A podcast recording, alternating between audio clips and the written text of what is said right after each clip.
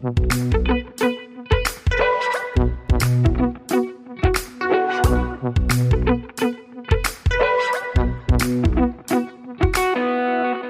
und herzlich willkommen zu unserem Podcast Praktisch Theoretisch. Heute mit einer Sonderfolge zum 1. Mai. Mein Name ist Stefan Fasold und ich sitze hier mit Professor Thomas Welskop.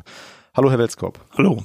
Sie sind seit 2004 Professor für allgemeine Geschichte unter besonderer Berücksichtigung der Geschichte moderner Gesellschaften an der Universität Bielefeld. Und Sie haben einiges zur Geschichte der Arbeit und des Kapitalismus erforscht und geforscht und können uns deshalb sicherlich auch besonders gut einige Fragen zum Tag der Arbeit beantworten. Was sind denn die historischen Ursprünge des Tages der Arbeit? Also die Feierlichkeiten zum 1. Mai oder dass die auf den 1. Mai fallen, haben ihre Ursprünge in der amerikanischen Arbeiterbewegung, die Mitte der 1880er Jahre eine große Kampagne zur Einführung des Acht-Stunden-Tages gestartet hat. Mit dem Höhepunkt äh, 1886. Und das ist eine, damals eine, eine Volksbewegung äh, in Nordamerika, die von einer ähm, besonderen Art von äh, Arbeiterorganisation getragen wird, die sogenannten Knights of Labor, ja, die aus einer Geheimorganisation entstanden sind und äh, zu diesem Zeitpunkt eine große Sammlungsbewegung darstellen, die mit politischen Strömungen zusammenarbeitet, mit kulturellen Strömungen, äh, aber auch mit einer ziemlich starken äh, Gewerkschaftsbewegung. Und da die nicht offen politisch auftreten, ähm, finden die dann in der Forderung nach dem Acht-Stunden-Tag ihren gemeinsamen Nenner, ihre gemeinsame Agenda. Und zu diesem Zweck, äh, um das durchzusetzen, wird für den 1. Mai äh, 1886 äh, ein Generalstreik ausgerufen, der auch sehr weitgehend befolgt wird und der dann zu weiteren Kundgebungen führt am 2. und 3. Mai, vor allen Dingen in, in Chicago, äh, wo die Beteiligung sehr groß ist und wo es dann am 2. und 3. Mai schon zu Unruhen kommt, ja, Auseinandersetzungen mit der Polizei. Und da passiert dann am 3. Mai das sogenannte ähm, Haymarket äh, Riot oder Haymarket Massacre, dass nämlich aus der Menge Bomben geworfen werden auf die Polizei, die viele Polizisten tötet, ähm, aber auch ähm, also zivile Beobachter, ja, ähm, Schlachtenbummler, wenn man so will. Und daraufhin werden die acht Organisatoren dieser Kundgebung vorher äh, verhaftet. Das sind Anarchisten und ähm, werden also pauschal beschuldigt, diese Bombenanschläge äh, geplant und durchgeführt zu haben. Ähm, die werden inhaftiert, vier davon werden hingerichtet. Einer nimmt sich das Leben, die anderen drei werden sozusagen deportiert. Und das ist dann der Grund, warum die ähm, Arbeiterbewegung auf der, auf der ganzen Welt diesen 1. Mai praktisch als Gedenktag an diese, an dieses Massaker aufnimmt und äh, als Kampftag der Arbeiterklasse proklamiert. Ja, und das ähm, findet statt, also diese Proklamation findet statt ähm, auf der Gründungsversammlung der ähm, zweiten Internationale. Und der erste Feiertag, der 1. Mai Feiertag, also wird dann der 1. Mai ähm, 1890. Ja, jetzt haben Sie einiges zu den Ursprüngen gesagt, in den 1880er Jahren. Wie sah denn damals der Arbeitsalltag aus? Wenn diese Untergrundorganisation und die Arbeiter den Acht-Stunden-Tag gefordert haben, dann haben die sicherlich vorher mehr gearbeitet. Und wie war das denn, also wer waren die Akteure? Wie war das gesetzlich festgeschrieben und was hat der Staat dazu gesagt? Also in den USA sind ähm, die Arbeitszeitgesetze ähm, praktisch kaum entwickelt. Ja, das sind, ist äh, normalerweise auch äh, die Sache der Einzelstaaten.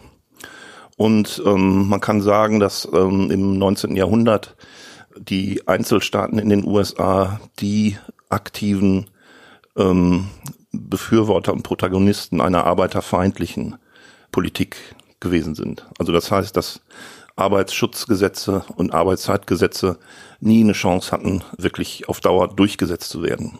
Ja, also spätestens die Gerichte haben dann äh, entsprechende Initiativen wieder gestoppt.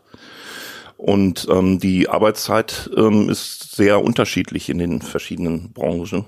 Üblich sind zwölfstündige Arbeits Tage mit entsprechenden Pausen dazwischen. Also dass eine Netto-Arbeitszeit äh, von vielleicht zehn Stunden dabei rumkam.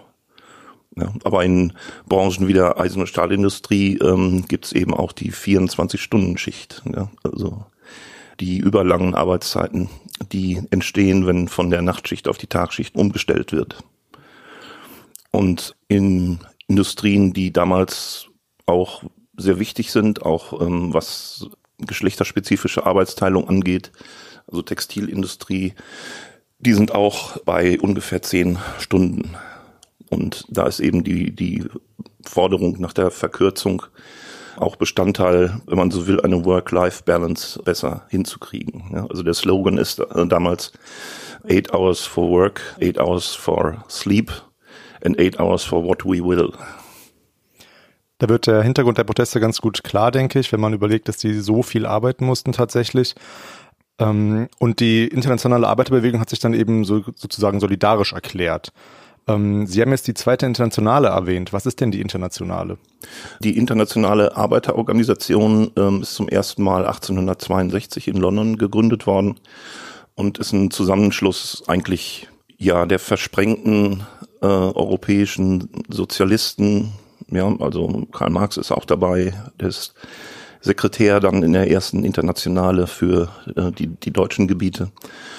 Und vor allen Dingen haben die als starken Partner die ähm, sehr gut entwickelten englischen Gewerkschaften. Und ähm, die englischen Gewerkschaften benutzen die internationale äh, wie so eine Art ähm, defensive Jobbörse. Ja, also wenn, wenn da ein Streik anliegt, dann nutzen sie die internationale, den Zuzug aus dem Ausland fernzuhalten.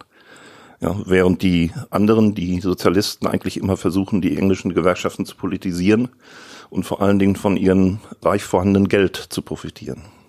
Was aber nicht funktioniert.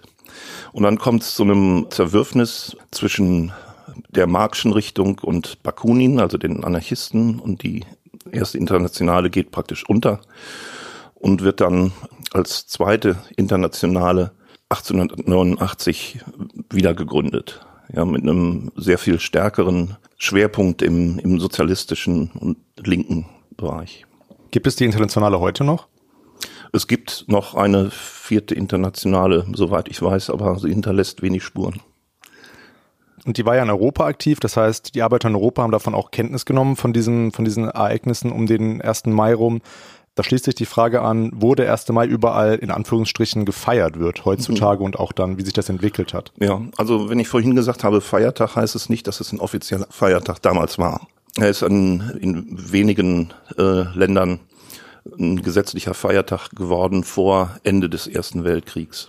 Und gerade eben auch in den USA oder, oder in, in England, also Großbritannien, auch Australien konkurriert der 1. Mai mit dem sogenannten Labor Day als Feiertag. Das ist dann eher offiziell gewesen.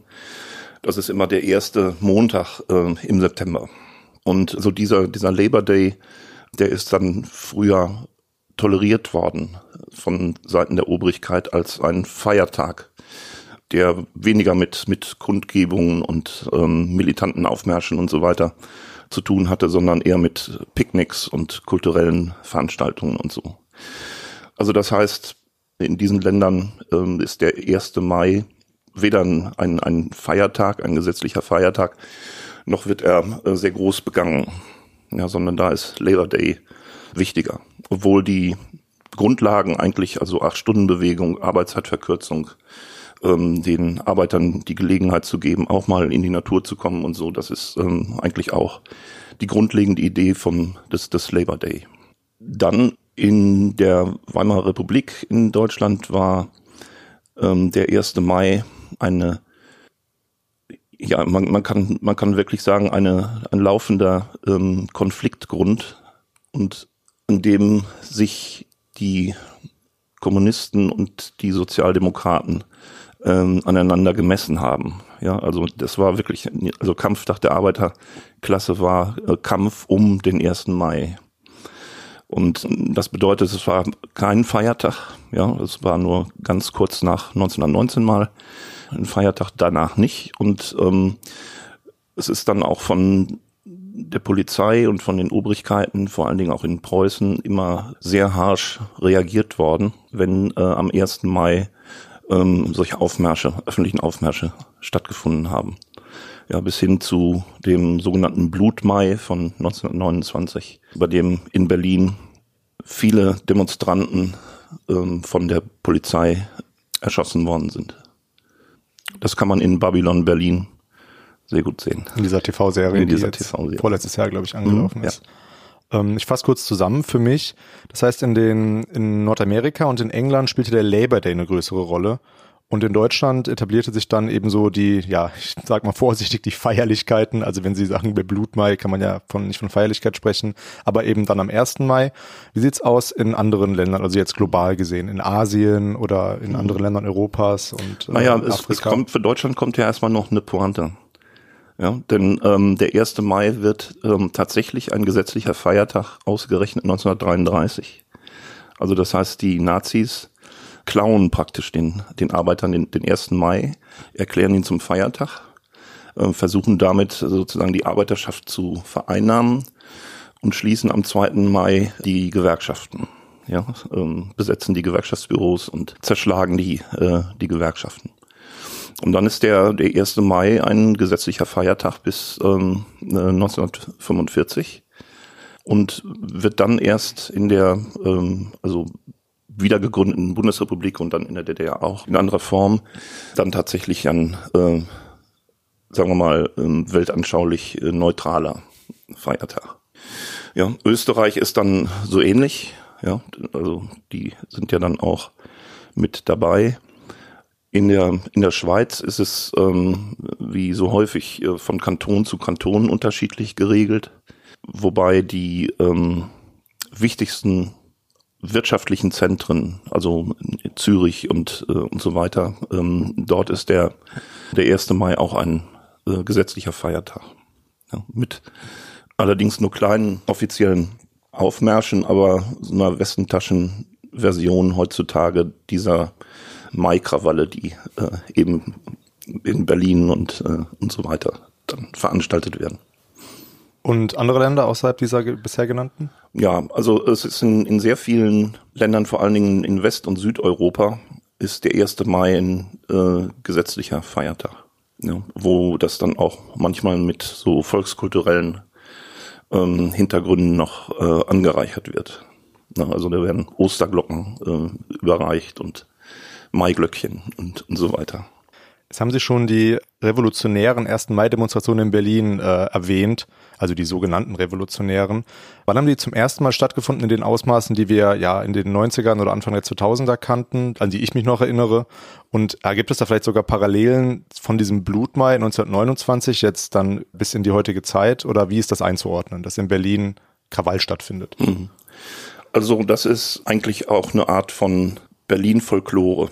Ja, also das hat mit dem 1. Mai als, als Kampftag der Arbeiterbewegung äh, eigentlich nichts zu tun. Ja, das sind keine Arbeiter, die da demonstrieren oder beziehungsweise auch Krawall machen.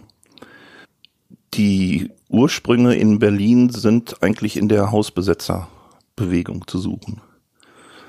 Ja, das ist im Grunde genommen eine, ja, man kann sagen, ähm, eine Auseinandersetzung um den öffentlichen Raum der rituell ausgetragen wird. Und da gibt's seit den, ja, seit Anfang der 80er Jahre ist das dann so und hat sich dann verfestigt, auch als das, ähm, der, der Gegenstand der Kämpfe, also die besetzten Häuser und so weiter, längst schon in Eigentum und kollektives Eigentum und so weiter übergegangen sind.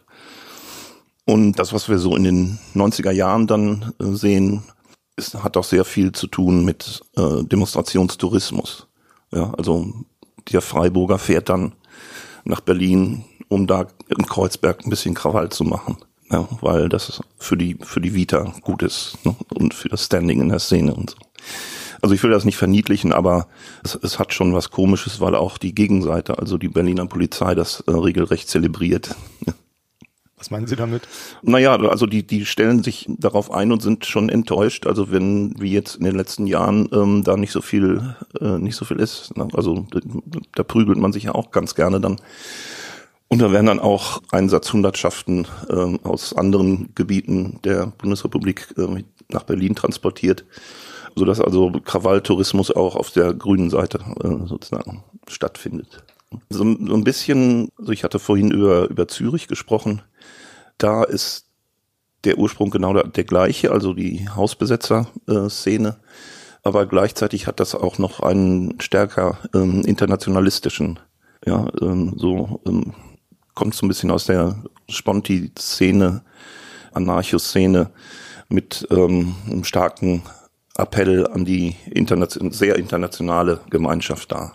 Ne? Also da kriegt man so kleine ähm, Abzeichen zum ersten Mai, die man sich, so Bänder, die man sich anstecken kann und so in vielen Sprachen und, und so weiter.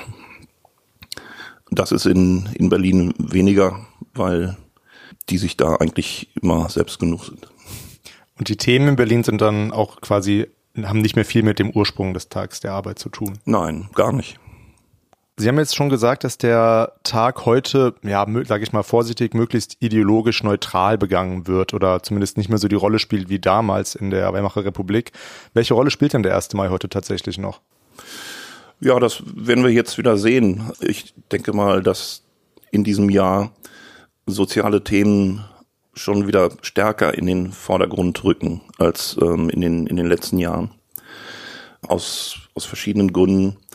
Ähm, die Aufmärsche nehmen an Popularität ab. Ja, das habe ich also auch im, ich bin im Ruhrgebiet groß geworden und in den, in den 80er Jahren noch ganz anders erlebt. Also da sind, das ist noch wirklich, wirklich eine große, große Bewegung auf, auf den Kundgebungen und so weiter gewesen von den, von den Gewerkschaften aus und so. Ähm, das hat ein bisschen abgenommen, aber ähm, ich denke mal, dass jetzt auch die politische Bedeutung wieder zunimmt. Also Gerechtigkeitsfragen haben zugenommen. Die Fragen Sozialstaat, Arbeitslosigkeit, Asylpolitik und, und so weiter. Auch jetzt die Folgen der Umweltkrise und äh, der Umweltbewegung und so weiter. Das wird sicherlich eine Bühne finden äh, am 1. Mai. Also das schlägt sich dann nieder, welche, welche Redner dann auftreten. Und da die großen Parteien ja auch sich wieder stärker um ein eigenes Profil bemühen, wird das wahrscheinlich genutzt werden, um in der Diskussion zu Punkte zu machen. Und wie sollte man Ihrer Meinung nach den 1. Mai verbringen? Also jetzt äh, in Tradition des Labor Days, sollte man spazieren gehen? Sollte man vielleicht sich der Marx-Lektüre widmen? Was schlagen Sie vor? Ach, Marx kann man eigentlich das ganze Jahr überlesen. Das muss man nicht unbedingt am 1. Mai tun. Und also wenn solche, solche Kundgebungen an der äh, Ravensberger Spinnerei organisiert werden und da ist so ein bisschen dann buntes Volksfest und ähm, alle möglichen Stände mit Essen aus allen Ländern und, äh, und so weiter. Und es ist vielleicht schönes Wetter, dann kann man eben ja eine politische Geste mit ähm, einem angenehmen Tag verbinden. Und das würde eigentlich eher in diese Picknick-Tradition des Labor Day passen. Dann danke ich Ihnen für das Gespräch und, äh, und die Eindrücke, die Sie uns jetzt vermittelt haben. Ähm, zuletzt fragen wir unsere Gäste immer noch, was sie zuletzt gelesen haben. Erwische Sie auf kaltem Fuß quasi. ja, in, in, in, welcher, äh, in welcher Richtung meinen Sie jetzt? Ähm, das können Sie beantworten, wie Sie möchten. Sie können äh, uns von Ihrer letzten E-Mail erzählen oder von dem letzten Buch, was Sie abends in der Hand hatten ach oder so. von dem letzten wissenschaftlichen Text. Das können Sie auslegen. Ja, ach, das ist ja langweilig, äh, wissenschaftliche Text. Das äh, ist ja praktisch Tagesgeschäft. Also ähm, das, das letzte äh, Buch, was ich jetzt gerade gelesen habe, ist von Frank Gosen. Ja, also das ist unser Bochumer Heimatschriftsteller. Äh, der ähm, einen Roman geschrieben hat, Kein Wunder. Das spielt in der Zeit ähm, des Mauerfalls und geht um ja ein, ein paar Bochumer Freunde und so weiter, von denen einer in Westberlin lebt und ähm, sowohl in Ostberlin als auch in Westberlin jeweils eine Beziehung hat. Und dieses Konstrukt ähm, benötigt ja den Kalten Krieg, ja, und äh, mit äh, dem Mauerfall äh, wird es dann schwierig und ist eine ganz nette Geschichte. Können Sie das Buch empfehlen? Das kann ich empfehlen. Okay, dann ja, vielen Dank für das Gespräch und gutes Gelingen für die weitere Arbeit. Ja, danke.